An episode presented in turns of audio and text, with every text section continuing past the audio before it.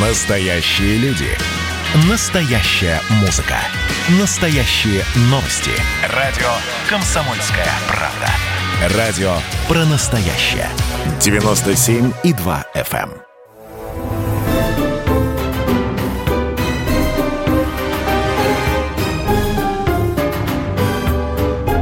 Предыстория. Мысли. Факты. Суждения студии радио «Комсомольская правда» Иван Панкин и мой коллега Павел Пряников, историк, журналист, основатель портала толкователь.ру. Сейчас я Павла попрошу перечислить основные тезисы, о которых мы будем в ближайшие 20 минут говорить. Ну, три самых крупных проекта 50-х, 70-х годов. Первый — это попытка осушения Каспийского моря, предложенная Сталином. Второе — это программа переброски северных рек в Среднюю Азию. И третий, менее известный проект — это утепление Северного Ледовитого океана, чтобы сделать сделать север страны, север Советского Союза, пригодным для жизни. Ну, давай начнем по порядку тогда. Действительно, а зачем э, меняли русло рек? 52 а, год, русло рек действительно впервые тогда заговорили о том, рек? что надо менять русло рек. Русло Волги, для того, чтобы осушить Каспийское море, русло Терека и русло реки Куры три крупнейших реки, которые впадают э, в Каспийское море. А возникла эта идея у Сталина в 1952 году. То есть а, уже на исходе его на власти? На исходе, да, угу. да, на исходе его власти а, возникла идея осушить Каспийское море, чтобы резко упал его уровень, для того, чтобы активизировать нефтедобычу, интенсифицировать ее. 1952 год, главное место, где добывают нефть в Советском Союзе, это Каспий. Немного добывает нефти в Среднем Поволжье, никакой еще нефти нет в Западной Сибири и Восточной Сибири. Все это появляется на 10-15 лет позже. И Сталин вызвал э, ряд ответственных лиц за этот проект. Об этом вообще проекте вспоминает Байбаков, который как раз возглавлял Министерство нефтяной промышленности, дожил там почти до 100 лет и вспоминал уже в 90-е годы. Он впервые рассказал. И затем а, вспоминал в своих записках а, будущий глава КГБ Иван Серов, в то время Иван Серов был первым заместителем министра внутренних дел и отвечал за строительство Волго-Донского канала. То есть вот схожие как раз гидротехнические сооружения. И вот Сталин вызвал и Байбакова, и Серова, как такого специалиста по каналам, и сказал, что нужно для этого сделать. Даю вам две недели, вот принесите расчеты. А когда оба они вышли из кабинетов, это они потом вспоминали, они были, конечно, в полном шоке, потому что это проект, ну, никак не укладывался в голове. Да, они вызвали гидротехников, работали день и ночь, инженеров, географов, подсчитали, что да, действительно, Волгу можно увезти в Северный Казахстан и таким образом сделать э, эту территорию цветущим краем, сделать ирригационные каналы, Терек увезти в Калмыкию, и Калмыкия это тоже очень засушливое место, дать воду Калмыкии, а, на Куре поставить большую ГЭС, и сделать там огромное водохранилище, и заодно вырабатывать энергию. А вот что делать с рекой Урал, которая тоже на севере впадает, на севере Каспийского моря, они так и не решили. И они пришли Сталину и доложили, что, в общем, проект сделать можно, но нужно э, мощными насосами в течение 16 лет еще выкачивать остатки воды, которые и Урал будет туда приносить, плюс атмосферная влага дожди, дожди и снега. Они подсчитали, что испаряться э, с поверхности Каспийского моря даже без притока дополнительной воды может только 4-6 сантиметров в год. То есть нужно еще там 20 лет для того, чтобы один метр ушел. В общем, показали Сталину эти расчеты, показали, сколько это будет стоить денег, какой будет эффект. И Сталин согласился с ними, э, с тем, что, в общем, этот проект нам не нужен. Но ухватились тогда и сам Сталин, и, и Серов вспоминал, и именно он ухватился, и инженеры гидротехники ухватились за идею переброски рек. То есть идею Каспия отвергли, чтобы его осушить, для того, чтобы легче добывать нефть, ставить э, вышки нефтяные вот на осушенных территориях. Но появилась идея, а что если действительно перебрасывать реки как раз в Северный Казахстан и в Среднюю Азию, которые тогда уже начинали страдать от дефицита воды. И так появился второй крупный проект, это 54 год, когда впервые об этом заговорили, начали рассчитывать. Это проект переброски северных рек. Про реки сейчас продолжим. Хочу тебя вот о чем спросить. Смотри, на дворе начало 50-х годов, ну, 52 год, если быть точнее. То есть в 52-м Сталин решил интенсифицировать вот нефтедобычу на Каспий. Э, смотри, Смотри, в каком состоянии находилась экономика страны с момента окончания Второй мировой. Прошло 7 лет. Э, в каком экономическом состоянии находилась тогда страна? Холодная война, насколько я понимаю, еще не началась, но Сталину нужна была нефть. И вот он хотел ее как раз получить за счет осушения да, Каспия. Да, все понимали, что наступает эра нефти, что эра угля уходит. 49 год, за три года до этого появился проект «Нефтяные камни», в Азербайджане, это как раз вышки, буровые вышки и э, система по добыче нефти в море. Она показала свою эффективность, на 40 километров они были отнесены от берега, и Сталин понимал, что за нефтью будущее. Он понимал, что надо добывать нефть и искать ее. И одновременно вот с этим проектом, с Каспийским морем, ну, такой, который не получился, начиналась активная геологоразведка. И как раз чуть позже, вот середина 50-х годов, показала, что множество этой нефти находится в Западной Сибири. А вообще экономика страны, э, в ней начался большой рост, очень большой рост. Рост был где-то на уровне 5-7-9% э, годовой ВВП. Это с какого момента? Это примерно с 47 года. Два года два после года, войны прошло. Два года после угу. войны была еще серьезный засух 46 год, такой мини-голод, это такой последний голод э, в нашей истории. Мы еще не забываем, мы вот в предыдущих передачах говорили об этом, что в стране находится почти 3 миллиона пленных, качественной рабочей силы. Это немцы, венгры, румыны, которые готовы вот осваивать какие-то крупные проекты, работать. А, мы не забываем, что было больше двух миллионов людей в лагерях сидело, которых тоже бросали на эти проекты. Уже вот кончилось то время, конец 30-х годов, когда э, они либо там на Колыме где-то добывали золото, либо просто сидели в тюрьмах, что называется. Это проект лагеря появляется везде и превращается скорее уже из таких пыточных отделений, вот это конец 30-х, начало 40-х, в такие в хозяйственные единицы. Э, жизнь в ГУЛАГе в самом тоже изменяется. Э, людям начинают платить зарплату, увеличивают количество свиданий, передач, то есть сильно облегчают режим. И за счет этого добывает, э, добивается, в общем, эффективных работ от этих лагерей. И это, конечно, время, тоже нельзя забывать, это время э, немецких репараций, когда страна получает огромное количество станков, огромное количество инженерных кадров, из Германии, из Венгрии, из Чехословакии, из э, Финляндии. Мы тоже, например, в предыдущих передачах рассказывали, как, скажем, в Сибирь поставляли финские дома впервые сборные и примерно на 100 миллионов тех долларов. Это где-то на нынешние деньги на 2 миллиарда рублей только одни финны поставили строительной продукции. То есть это время действительно бурного роста вот из всех точек. Вернемся к географии тогда. Мы понимаем, в каком состоянии находилась экономика страны. И далее, значит, э, как обстояли дела с э, изменением русла рек. Я не совсем понял, что бы это дало в итоге, если бы, допустим, география русла рек была бы изменена. Вот ты мне объясни, пожалуйста. Ну, а... Казахстан получил бы воду. Да, понятно. Это было нужно в первую очередь для развития Казахстана и Средней Азии, в первую очередь Узбекистана и Туркмении, которые страдали от дефицита воды, в которых вот этот демографический взрыв был не меньше, а то и больше, чем э, в целом э, по СССР. Все понимали, что Средняя Азия становится, ну, должна стать житницей. Вот чуть позже как раз 54 э, год, а 56 год появляется целина. Все понимают, что Хрущев понимает, что это резерв получения зерна, резерв получения э, вообще всей сельскохозяйственной продукции. Были точные расчеты. Вот чем отличалась советская власть? Тем, что над этими проектами работали 160 проектных институтов, огромное количество э, организаций, которые должны были стать будущими там, строительными, эксплуатирующими организациями. И был точный подсчет. Вот что дало бы, дала бы переброска рек из Иртыша и Аби. Это дало бы миллион тонн хлопка дополнительно. И это дало бы ирригацию 7 миллионов гектаров земли. Вот чтобы понять, что такое 7 миллионов гектаров земли, но вот зерна можно получить где-то по тем временам одну, полторы, две тонны с этих площадей. То есть дополнительно ну, примерно 15 миллионов тонн зерна которые мы чуть позже и получили из э, Целины. На этих реках стояли бы еще гидроэлектростанции, ГЭС, об этом тоже не надо забывать. То есть Средняя Азия получала бы дешевое электричество. Я напомню, что себестоимость его была тогда в советском времени 1 десятая копейки киловатт-час. Но она и сегодня невысокая, там, по-моему, 30 или 50 копеек. Это самая дешевая энергия, которая может быть в мире. Э, ей далеко дешевизны атомным станциям, естественно, всяким альтернативным источникам энергии. И сегодня ГЭС остаются самыми дешевыми источниками энергии.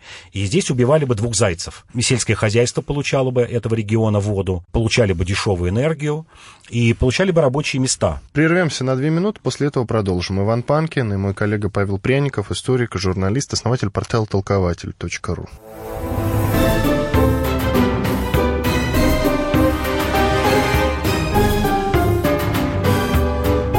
Предыстория. Мысли. Факты. Суждения. Георгий Бофт. Политолог, журналист, магистр Колумбийского университета, обладатель премии «Золотое перо России» и ведущий радио «Комсомольская правда».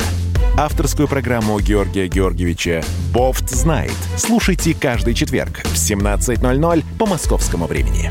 А что такое деньги по сравнению с большой геополитикой? Мы денег тут не считаем.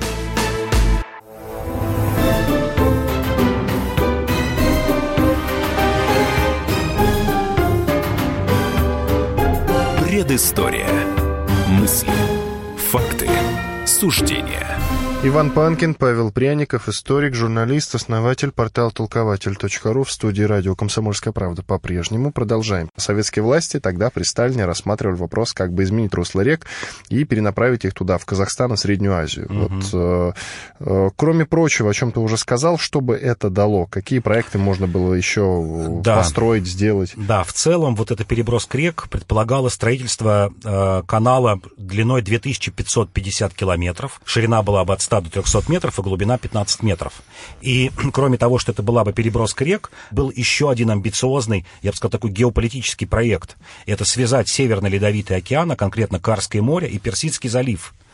Э, предполагалось, что когда мы сделаем этот канал, его часть будет отведена в, в Каспийское море, кроме переброски воды.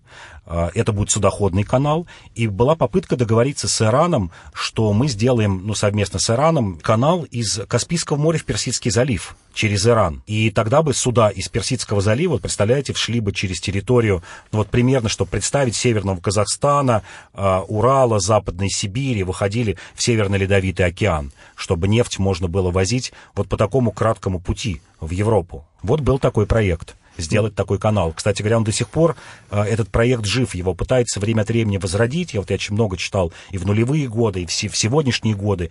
Бывший мэр Москвы Юрий Лужков в 2004-2006 годах пытался возродить проекты переброски вод и вот каких-то контактов с Ираном по строительству этого канала. Все понимают, что э, Средняя Азия так и не решила проблему воды. И этот, этот проект, он будет возрождаться еще много раз и на бумаге, и я думаю, что даже и на практике возродится. Но ты не сказал том, что будет, если, допустим, э, в какой-то момент э, вода там из этих рек, Обь, Енисей, не найдя выхода в океан, затопит низменности. Да, действительно, был такой проект. Это уже проекты утепления. Если сейчас мы говорили о географии, это проекты, как утеплить наш север. И действительно были два проекта, это э, с 50-е годы, поставить две мощных ГЭС на Аби и Енисеи и таким образом создать искусственную преграду, и тогда вода, вот этот весь сток, разольется из Западной Сибири и уйдет туда вот на юго-запад.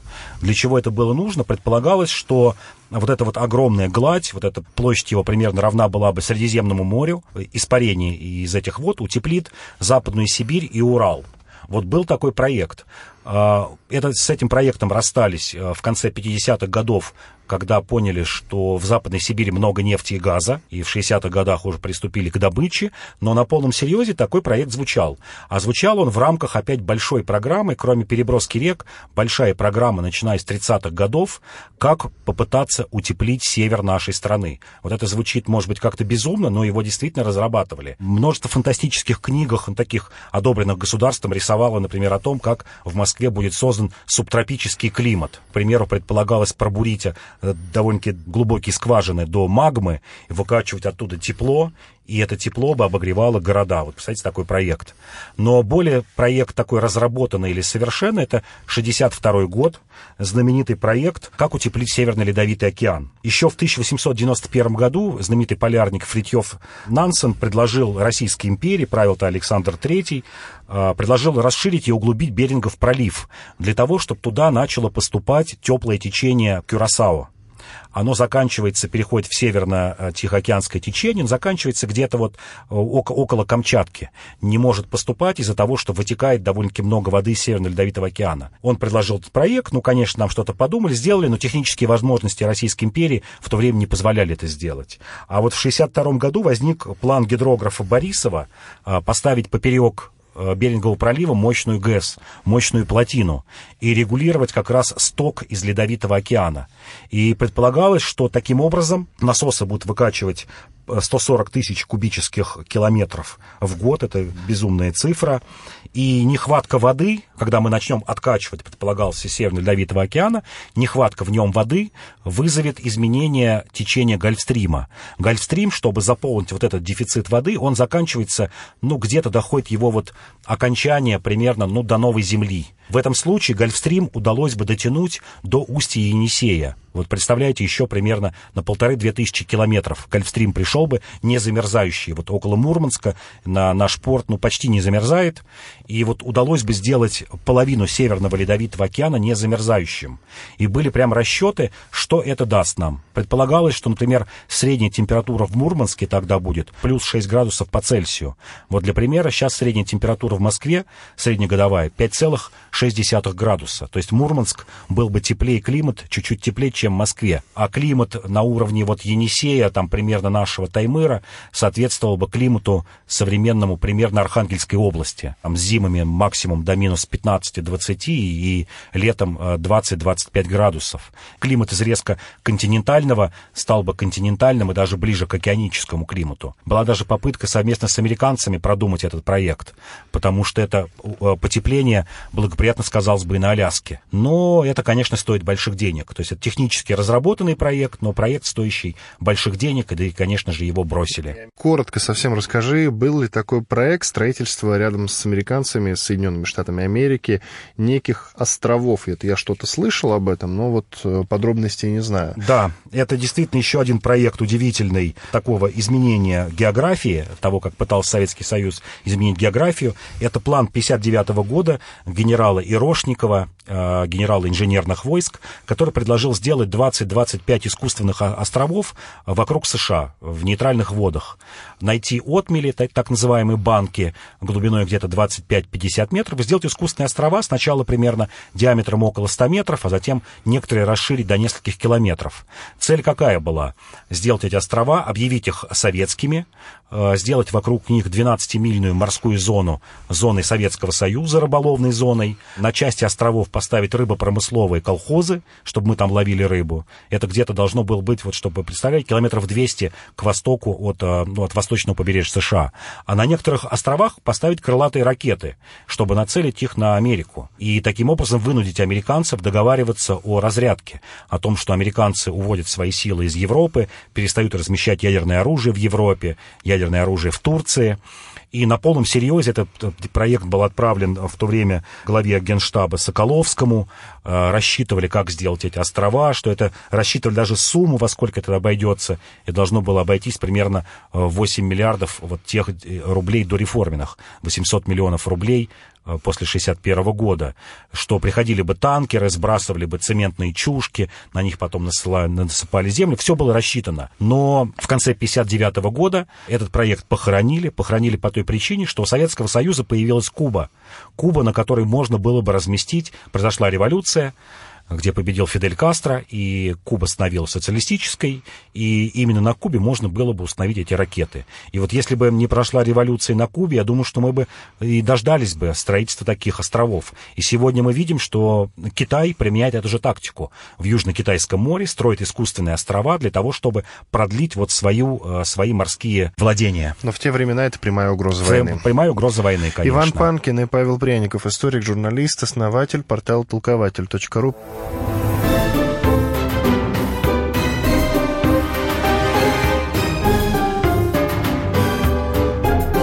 Предыстория. Мысли. Факты. Суждения. Андрей Норкин возвращается на радио «Комсомольская правда». Каждый вторник с 6 до 8 вечера он будет подводить итоги дня и, конечно, общаться со слушателями. Только Норкин может рассказать простыми словами о самом сложном. Слушайте по вторникам в 6 вечера по московскому времени. Недопустимо чиновникам разговаривать с людьми подобным образом. Недопустимо не обращать внимания на человеческие проблемы.